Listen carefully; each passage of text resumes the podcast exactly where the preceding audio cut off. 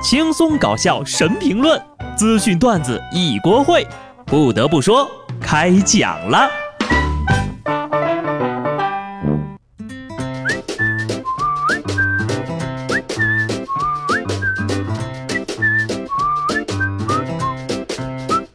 Hello，听众朋友们，大家好，这里是有趣的。不得不说，我是机智的小布。前两天呢，有一条消息刷爆了，人类就要在出生的时候赢在起跑线上了。修改基因，这条刷屏的详细内容呢，应该不用我多说了啊，反正是引起了巨大的争议。基因编辑的婴儿要诞生了，细思极恐啊！经过两天的发酵呢，现在基本可以确定，这不是一条假新闻。这个事儿呢，还有一点让我非常震惊，就是啊，这个莆田系里居然还有医学伦理委员会。对于这个修改基因什么的，我倒是没有太高的要求，就提一点哈，能不能把我这个脱发的基因给修改一下？不得不说，虽然修改基因好像让我们能够摆脱艰苦的生活，但直接对人类的基因干预，既是科学也是伦理问题。如果没有底线啊，就没有对自然规律的敬畏，后果真的是不堪设想啊！今年过年再回去呢，七大姑八大姨要是再催你生孩子啊，你可以这么回答他们：过几年吧，听说都要出新款宝宝了，先天免疫疾病比现款多二十一种，还有限量版的智商加强款哟。反正这个事儿吧，我们也赶不上了。而且呢，你要想生一个基因优秀的宝宝，前提是先冒着生命危险结个婚。这不。贵州有一位新郎官，大喜的日子就出了车祸。事情是这样的，贵州遵义的当地呢有结婚闹新郎的习俗，新郎为了躲避朋友们恶整，跑上了高速，准备超近道回家的时候出了车祸了。事发之后呀，新郎是全身赤裸的躺在地上，全身上下只剩下一条内裤，还沾满了婚闹后留下的墨汁儿。这些闹事儿的，怕不是新郎情敌派来的吧？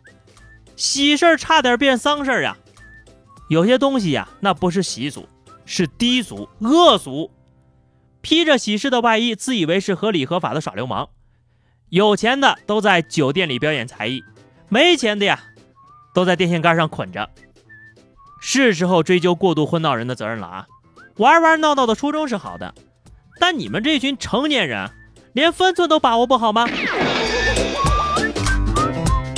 还好啊，我身边的朋友都不能理解婚闹那一套。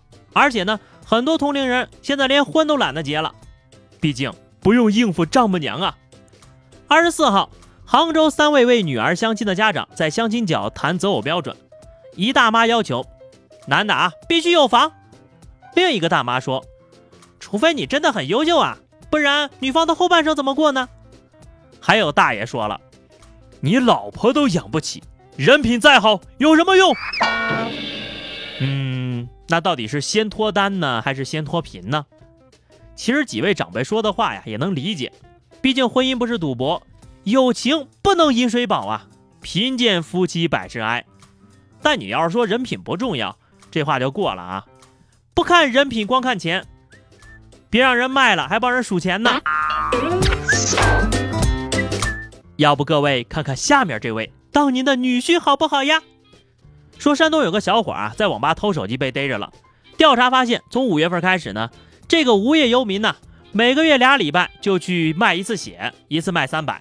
偷手机和卖血的钱呢，他说都是为了恋爱花销。问世间情为何物，这叫人一贫如洗呀！你还为了女朋友去卖血？你女朋友是吸血鬼吗？真是爱的供养啊！还有啊，就你这话说的。为了养女朋友，你这一个月卖两次也就六百块钱，这个钱呢，你养个猫都不够。还有个问题，就这种人怎么会有女朋友？没见过这么给自己好吃懒做甩锅的啊！我也学会了，要是以后呀，我要是干了什么坏事儿，我就说是为了给布嫂买礼物。小偷的新闻看多了，我都怀疑现在这行呀，准入门槛都出了问题了。这一届小偷脑回路都好像不太正常。上个礼拜，浙江一男子偷酒，被主人商大妈当场抓住并报了案。民警调查后发现呢，这商大妈也是个小偷。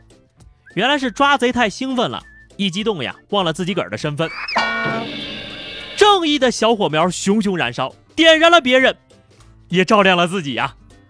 现实版的贼喊捉贼哈，同行之间的竞争着实很激烈，正应了非著名相声演员郭德纲老师的那句话：“只有同行之间才是赤裸裸的仇恨。”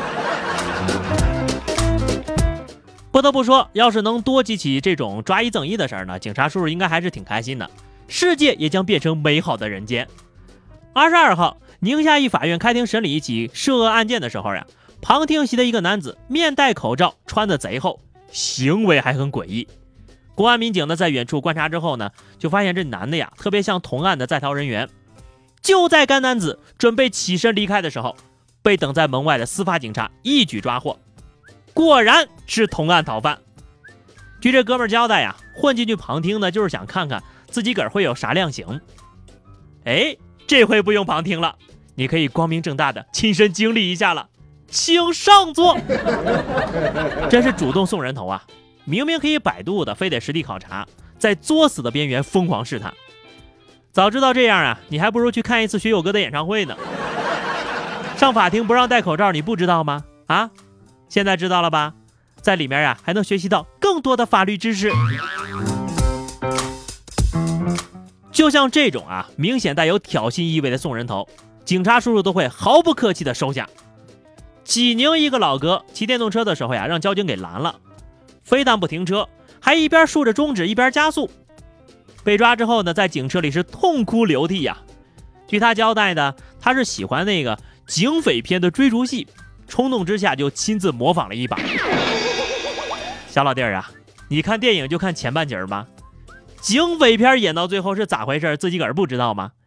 真是和谐社会救了你啊！要是按照电影剧情。这会儿都该掏枪了，果真是林子大了，什么沙雕都有啊！你说你要 cos 警匪追车，至少也得开个摩托车吧？你整个电动车嘚瑟什么玩意儿啊？这下好了，你自己要玩的呀，陪你玩完了，你怎么还哭了呢？一连说了好几个进局子的事儿啊，在这里呢，衷心的奉劝各位，法治社会不要冲动。别动不动就在法律的边缘处大鹏展翅。最后呢是话题时间哈，上期节目我们聊的话题是你小时候撒过的最离谱的谎话是什么？听友十一点学生党说了，逃课到网吧打游戏，老妈杀气腾腾的找过来了，拍了拍我的肩膀，我一转身吓坏了，然后定了定神，镇定的说：“阿姨，我觉得你可能认错人了，虽然我长得挺像你儿子的。”但我确实不是，没把你打死，都说明你是亲生的呀。好的，本期话题啊，咱们就来聊聊，如果真的有一天啊，这个编辑基因的技术成熟了，你最想改变的是自己身上的哪一个缺点呢？欢迎大家在节目评论区留言，关注微信公众号 DJ 小布或者加入 QQ 群二零六五三二七九二零六五三二七九，来和小布聊聊人生吧。下期不得不说，我们不见不散，拜拜。